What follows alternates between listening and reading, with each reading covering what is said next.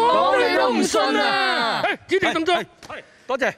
多謝大家先啦，係係多謝大家就就就嚟誒陪到我哋一齊。哎係啊啊嗯咁啊，好多人都問啦，上個禮拜咦見嘉樂智慧都一點齊解出山咁樣嚇，係咯搞點乜解嘢咧啊？我話其實咧非常之簡單嘅啫，都係呢個疫情咧，希望咧能夠陪大家輕輕鬆鬆咁樣度過晚上，希望大家咧笑住瞓覺。笑住瞓，係啦係啦咁係啊啦對住佢真係瞓得着。咦係喎，點解呢個唔係嗰個盈盈喎，係換啦咗呢兩個嘅？係啊因為你上次話嗰兩個咧冇乜嘢講啊 嘛，所以我成批換換個新 嘅嚟。咁犀利！係啊係啊係你啊，睇到啦，你睇到啦。所以咧可唔可以喺節目開頭嘅時候俾我講咗先啊？啲人成日話我講唔到馮盈嘢啊盈好嘛嘈嘅咯喎，已經放係。心，我可能成晚就係講呢一句嘅啫，就係、今日係我第一次肺炎康復之後翻嚟主持開工啊！大家哇！掌門人咁危險嘅，你咁都叫埋你唔？係唔係，掌門人唔好咁近先，因為我都係肺炎康復者。哇！唔係啊嘛，你兩個做乜你人唔好望，我冇中，不過我未打針，哇！喂今日真係高危啊！講你都唔講信你都唔 信啦。啊啦，假嘅，喂但佢啊真係真嘅。佢真係雪住中啊！係啊，凍親凍親，唔好意思。俾你哋講下嘢啦，咁啊介紹嘉賓啦。介紹嘉賓啊！嗱，今日咧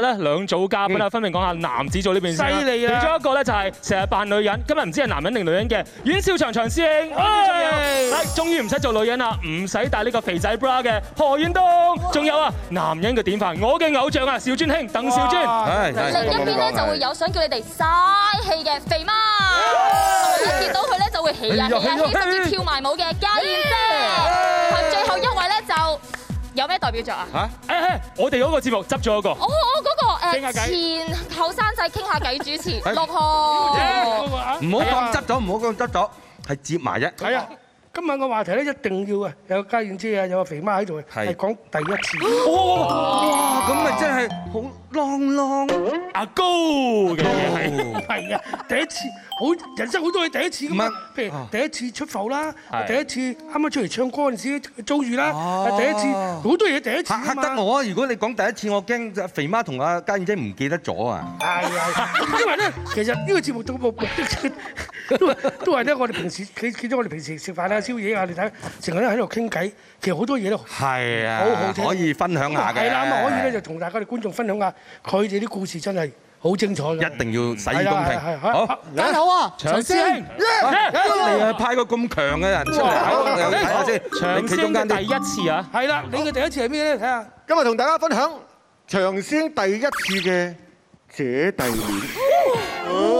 姐弟戀，嗰陣時咧，我啊芳齡十八歲，哎呦，啱啱參加完第三屆新秀歌唱大賽出嚟。哇即！係瘦嘅嗰陣時係隻瘦嘅，因為你個新秀先去參加新秀係㗎。係係新係要瘦啊！真瘦。咁但係咧，即係可惜咧，我落選啊嘛，係咪？係咁啊公冇公司簽我啊嘛。但係我咧就又遇想加入呢個圈，啊咁啱俾我撞到一個娛樂圈嘅前輩喎。係咁佢就同我講啦：阿長仔，我幾睇好你嘅，不如咁啦，得閒咧我就帶你出去見識下，識多啲哦人。有咩辦法可以哦先要又識到人啊？又有啊嚇見多啲人啊？又教下甚至我哋試下教音下唱我下哋歌咧係。唯一笪地方就係卡拉 OK 夜總會， 예,耶，所以十八歲我就開始第一次上夜總會。賣身啊！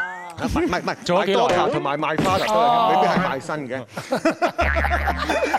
遇上地咧，我就有一日咧就去咗呢個卡拉 OK 夜總會啦。啊，長仔唱只歌，我話好冇問題。啊，跟住我就走埋去嗰個卡拉 OK 嘅誒叫做公主啊，啊，因為嗰陣時嘅卡拉 OK 咧就幫我哋點歌嘅，係冇而家咁方便㗎。八八一九零三啊，唔該同我點呢只啊咁啊。咁我話好好好好，咁啊跟住音樂一響，叮。愛神也有苦惱。啊，好俾心機，情深款款唱啦。幾驚你唱晒成隻啊！會唔會唔會唔會？咁我即刻望一望出去啊，繼續即係猜妹嘅猜妹，繼續飲酒嘅飲酒。哎，只有一對眼睛係咁夾住我。而睇聽，而家開始咧變咗有心心眼，就係嗰個卡拉 OK 點唱嗰個公主啦。啊！我我嗰陣時我話係我十八啊，佢廿五歲哦啊，但係我七年啦七年。咁啊誒誒夜走嘅時間咧，我哋就互相交換咗電話號碼。嗯第二日我哋就開始 dating 啦，直到有一日佢同我講：啊，長長啊，不如聽晚你上我屋企喎。哇！哇！終於等到呢一日啦，冇錯，上到屋企啊，真係冇人嘅喎啊！咁跟住佢就話：喂，長仔啊，誒你你有冇火機啊？火機？點解係火我我有有有有有啦。跟住見到佢入咗廚房，攞咗兩支蠟燭出嚟，點啊蠟燭蠟燭？哇！羅曼蒂克啊，係嘛係嘛？正啊正啊，係嘛？跟住佢又再入廚房，跟住攞咗個爐出嚟，哇！你估係打邊爐啊？唔係係咯，唔係。係一香爐嚟嘅個香爐嚟嘅。個香爐就擺喺度，跟住有一對蠟燭喺度，跟住同我講啦：，喂，長長啊，其實咧，我想今日話俾你聽，我有一個嗜好嘅。佢話：誒，你又等等。跟住佢好似攞道具咁啊，入仲有咗道具又入咗去廚房，跟住攞支棍出嚟喎。只見佢念念有詞，破地獄。雙眼反白，哇！啊神哇！哇！哎呀神打大聲啲掌聲！係大聖者上身，係又喺度死耍棍。原來佢有個仆人係玩神打㗎。係，咁你就係俾佢打嗰個。我冇冇冇，我就睇睇佢喺度表演咁咯，我梗梗梗係貼貼啦，大佬啊！係。係跟住咧就從此以後咧，我就疏遠咗佢。我以為初初你講到咧，佢啊輕敵立，我都係啊！可能佢敵我以為話我。佢除衫敵立啊咁唔係啊我我以為佢裝香俾老豆就係老豆，我足之揾到個啦，係啊，等下啦咁。呢個似啲又呢個似啊啲幾溫馨幾溫呢馨個似啲。嗰個帶你周圍去夜場識人嗰個係咪肥媽嚟㗎？哦如嗰個果娛樂圈應該係肥媽嚟㗎喎，佢啊係。我帶就唔會帶佢啦，咁咁拎到上屋企都唔執咁，呢啲咩人啫？哇你唔人啊，肥佢上咗肥媽。媽咗啦，嗰佢樣你哋嘅節目可以帶埋肥媽上去講，仲我就唔信啦。你唔信？你兩個啦家姐信唔信？誒，呃我都唔信。係啊，前半部好信嘅，但係咧去到神打度咧就即刻有啲咧好戲劇性嘅會係係係。咪啊？我哋就可以答埋馬上睇下個答案啦，好嘛？好，睇你下哋覺得係真假話嘅，啦假嘅，假嘅真，OK。話假嘅，好。講你都唔信啊，究竟係真真㗎。嘅，幾冇味道啦，就真係喂哎喂，唔好意思，先勝一仗。恭喜晒，恭喜晒長師原兄。來咁容易就可以贏㗎啦！哎呀，講你都唔信啊，真係。睇下依邊啲精彩古仔啊！呢邊我哋邊一個派出嚟先？肥媽先，肥媽好哇！我聽肥媽第一次啊！肥媽，肥媽唔係最近嗰次喎，第一次係喎。我講我講緊第一次，因為我初初收到咧，佢話第一次，哇好耐嘅事喎，我未必記得㗎噃。咁佢話佢話可以誒任何嘅第一次，哦咁咁我呢個第一次咧都廿幾年前㗎啦，就我第一次去睇北極光。響誒加拿大嗰個叫 White Horse，咁啊去到咧，原來嗰度又有金礦有鑽石礦，但係零下幾廿度嘅。咁去到嗰度咧，竟然係冇中國餐廳喎，又咁啱間酒店嗰度咧有一間叫 Ryan's 嘅 restaurant 咧就頂手，好平嘅啫。咁我就頂咗佢做雜水，即係攞咗嚟做啊！喂，你你去過旅行就睇間餐你廳要，睇北極光啫喎，使乜整餐廳嚟做啊？喂，大佬嗰度冇中國餐廳啊嘛，見到個冚商唪唥都係機啊！麻甩佬嚟嘅啫噃，好少女人咁你嘅足之度噃。住咗幾耐？我住咗成兩個幾月㗎，係啊，咁啊去咗誒開咗餐廳第二個禮拜到啦，咁啊有個阿毛咧就入嚟，阿肥媽阿肥媽，誒你做得咁善夫，捱帶你去飲茶咯咁啊，因為嗰度係零下幾十度，乜鬼嘢都白色嘅，你知唔知啊？突然間佢一講飲茶喎，哇！蝦餃啊，燒賣啊，哦，個牛肉啊，冚唪唥彈晒出嚟啊！喂喂，呢度好細嘅啫噃，你話去飲茶響邊度㗎？哦，劇個魔啊！我話嚇劇個魔咩？咁我齋佢，我話唔係喎，禪，我日日都去個魔度買餸嘅噃。你去邊度飲茶啊？佢話牡丹樓咯。去到嗰度之後咧，我話白蒙蒙啊！我話阿禪，邊度有牡丹樓啊？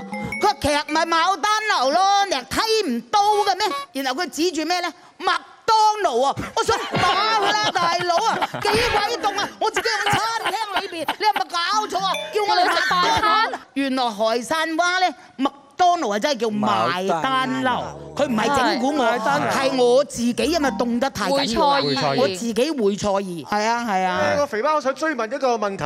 講嗰間雜碎餐廳最後維持咗幾耐咧？誒都維持咗幾耐㗎，都有成兩年幾，然後賣盤俾人㗎。哦，都賺錢嘅。唔賺你做 啊！一個有兩個金礦，一個鑽石礦，咁多麻甩佬，完全冇中國餐廳。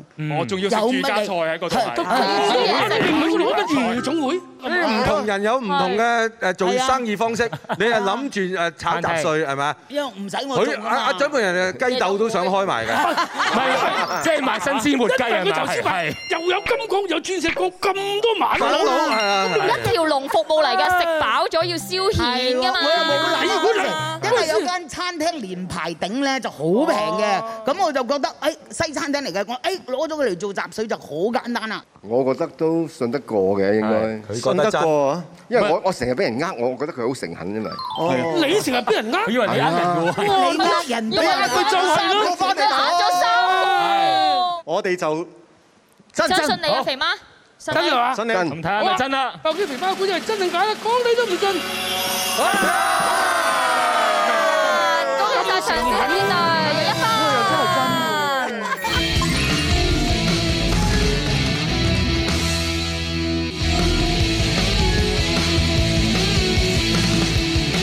本輯節目獎金獎品非常豐富，包括網購平台士多送出購物禮券總值港幣十萬，壽桃集團送出鮑魚麵禮盒及當歸味長壽麵線禮盒總值港幣十二萬。第二好啦啦，我哋咁呢啲啦就兩分嘅咯喎，係呢一題。嗱，其實咧誒，我今次咧分享嘅第一次咧就係、第一次俾人嗌錯你個名，即係大家咧仲記唔記得中學嘅時候咧，以前咧會順學號嘅，由 A 開始咧就一路排到二 set 咁樣啦。咁啊，我嗰個老師佢雖然咧係好古縮嘅，但係佢咧就好大聲咁喺同全班同學一齊咁講，下一個高遠東。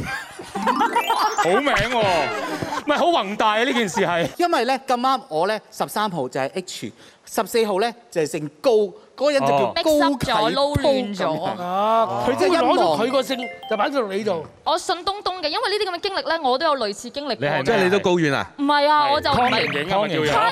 我以前小學啲老師係咁叫我做爭好湯盈遠盈，，爭好遠。係你澄清翻。你高啲，你高啲。哦，多謝多謝。你係高盈盈我係馮盈盈，唔係湯盈你係高盈盈啊 네.小心啲啊！你喺隔離專揾啲疊字㗎。係啊，波波啊，諗住到手嘅又走咗啦。係係而家話有嘢。嘢唔係，我而家喺度懷疑緊佢講嘅係真話定係假話。我哋我哋全部都係我哋呢個節目就係咁樣我講到我破咗哇個頂頂㗎你真真係。係問你家先，你記唔記得係咩節目啊？講你都唔信啊嘛。好就好就講你都唔信啦，家姐記得㗎。係咯，就係啦，即係信唔信我哋都唔信啫？嚇，誒唔係好信喎，呢啲。我唔信啊，唔信假嘅，假嘅，打嘅。好，睇下先。係先。我哋呢個故仔究竟係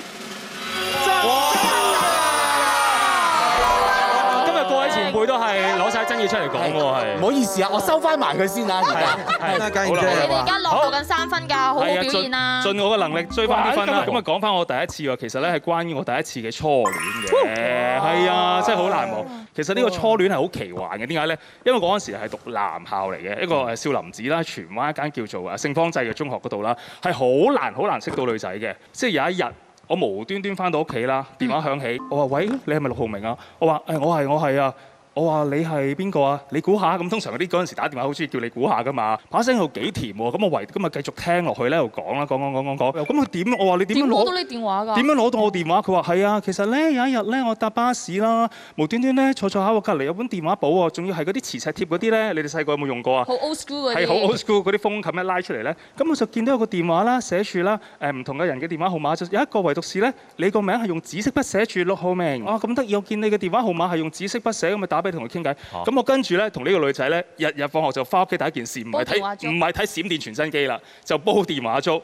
咁已經變成我個精神寄託，好難得啊嘛！佢把聲又好聽，咁啊講講講講咗半年都冇見過，冇見過樣嘅，完全冇見過樣，但係大家有互相交知你係最冧㗎啦。係啦，咁然之後我話不如交換相啦，咁啊寄咗幅相俾我睇咯喎，好細張嘅 2R 嗰啲，佢個頭咧幾大咧，哇得手指甲咁大嘅啫，手指尾咁大，跟住我望望下，哇長頭髮着長裙，好斯文喎個女仔，望落個樣仲有啲似朱茵嘅先，跟住我就問佢，喂其實你個樣睇落都幾似朱茵喎，係咪啊？係啊，我啲同學都係咁講㗎咁樣，跟住我真係忍唔住啦。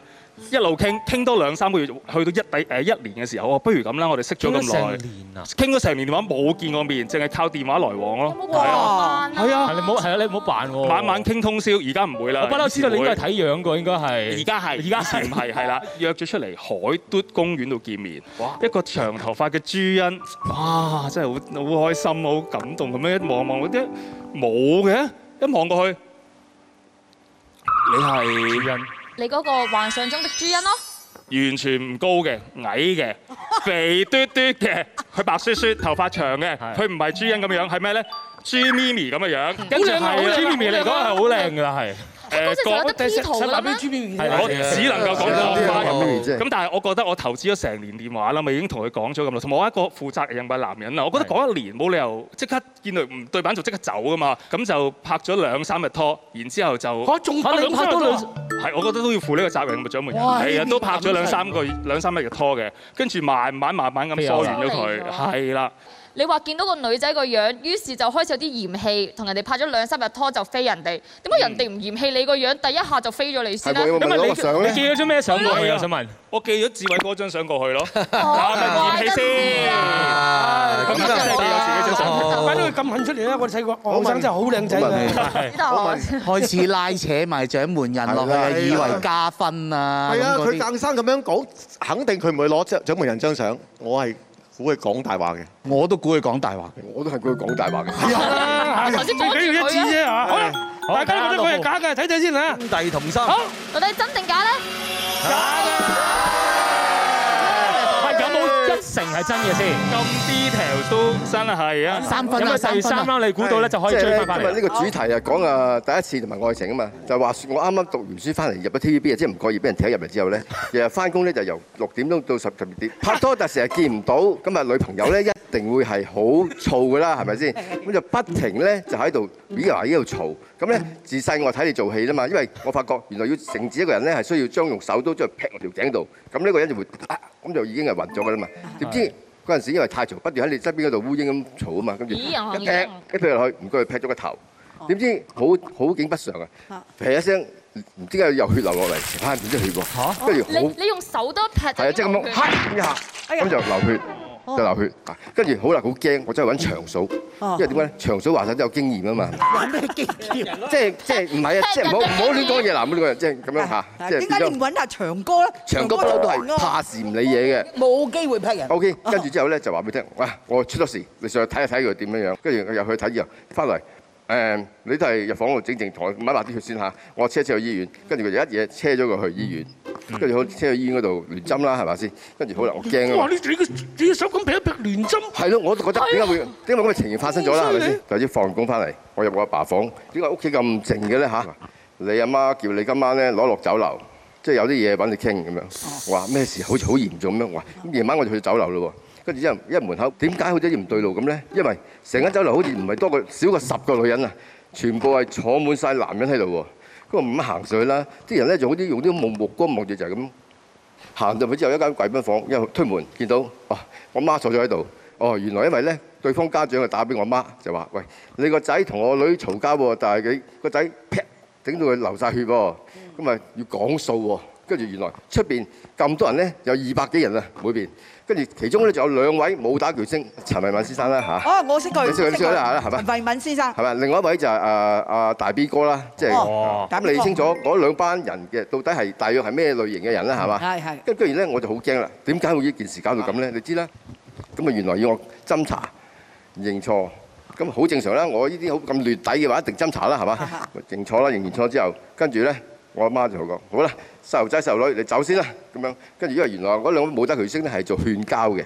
即係話啲小事啫，小朋友嗌交，使唔使搞搞到咁到咁樣樣大陣仗啊啊？嚇，一人二百幾人坐喺度，好彩我開酒樓啫，唔係都唔知擺邊度，係咪先？跟住哦，跟住好驚啦，出去走先，見到啲人喺目光，哇望住你，啊唔好意思，唔好意思，啊辛苦大家辛苦大家，走咗。跟住餘下嘅情係點咧，我就唔清楚，因為張單啊一定好貴，我就知道二點百樣幾人食飯真係貴二唔嘅係。 四百幾人啊，係每邊每二百幾人邊每每。邊二百幾啊，好在冇開拖咋，開拖另計啊。我唔收清得楚步，收淨得 係曬步。馬咋。係我啊。淨係睇到嗰啲嗰啲餸啊，我都已經驚啦，即係因為太多人喺度食緊嘢就唔出聲嘅喎，咁係先。你估 K F 啊？陳慧敏喎，大你認為 B 你認為會唔喎。會因為一個咁嘅輕微嘅拗撬，而引到要到兩方面搞到咁大陣仗去解決一個咁小嘅問題咧？哦就成為佳話啦。我我信白㗎喎，哦我信㗎喎，我就信啦。誒嗱，我都仲因為佢提到咧，誒佢阿媽啦，有酒樓啊提到佢阿爸啦，係誒睇到你咧，又誒提到我啦，另一方面提到嗰兩位啊大哥啊，我哋都好熟嘅。係啊，佢係好打不平嘅，係即係啊有啲乜嘢勸交咧啊出嚟咧就擺平佢啊，唔好大家冇新事啊。咁其實我就唔知你你係咪學過功夫嘅咧？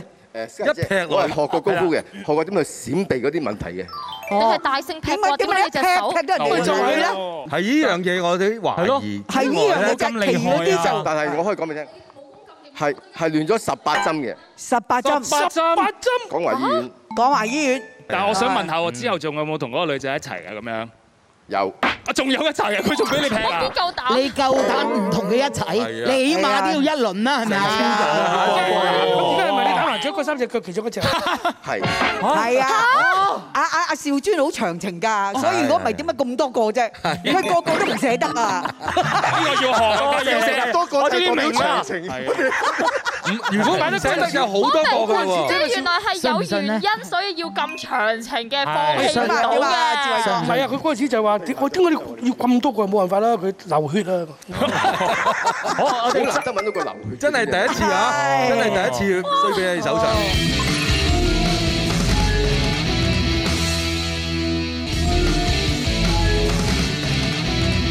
應該要請個最最精彩嘅出嚟咧。好，嘉燕姐，嘉燕姐，嘉燕姐，我好想知道嘉燕姐嘉你燕姐第一次第一啊，次你真係哇！壓軸出場口罩都不得了，真係。係嗱，我啊講呢，我第一次爭啲失身。呢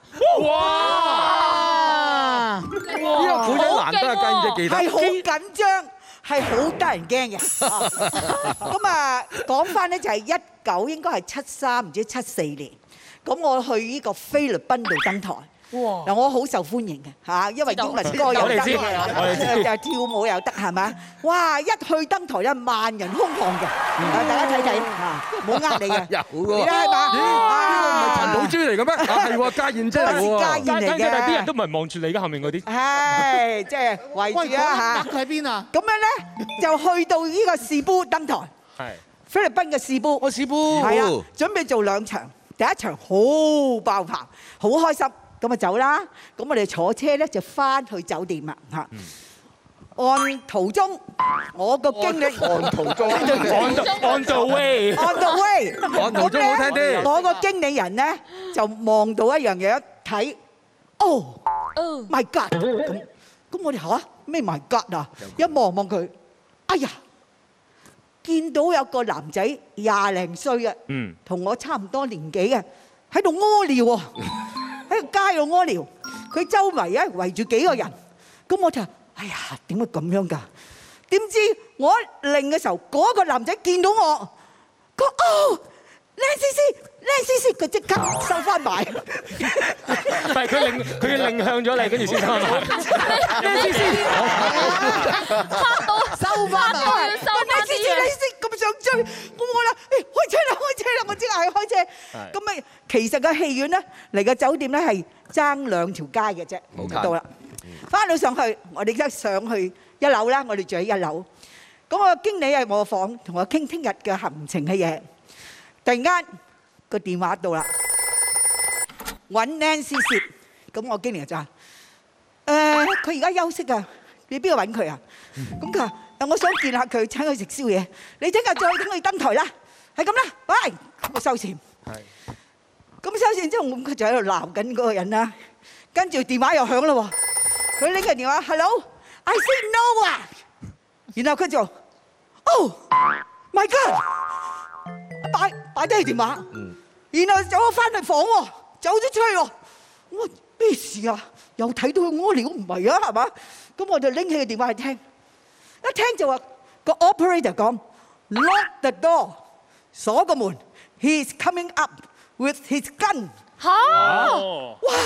我聽嘅之後，哇！林林聲即刻鎖個門啦，嚇唔唔敢出聲。我話俾我媽聽，冇出聲，冇出聲。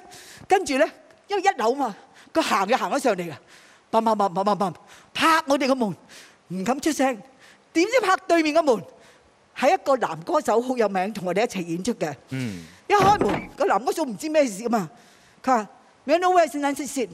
即係啊，Nancy Sin 喺邊度啊？話豬隊友喎哦啊， Like 一秒。咁嗰個男歌手咧好醒目，哦因為見到呢個年青人咧，成面紅晒，似飲咗酒，但佢拎住支槍。如果佢講我喺邊，佢都知，我一定冇 噶啦嚇係，唔係命冇嚇，即係一定係冇嗰下。搶咗佢啊！咁佢就啊啊啊東龍係東龍，就話唔知我住喺邊。咁佢就話你唔知，頭先你同佢登台嘅噃，你跟我落嚟，幾個人夾住佢落嚟，攞四十幾罐啤酒要佢飲，飲一支就 bang 又開槍。嚇，哇！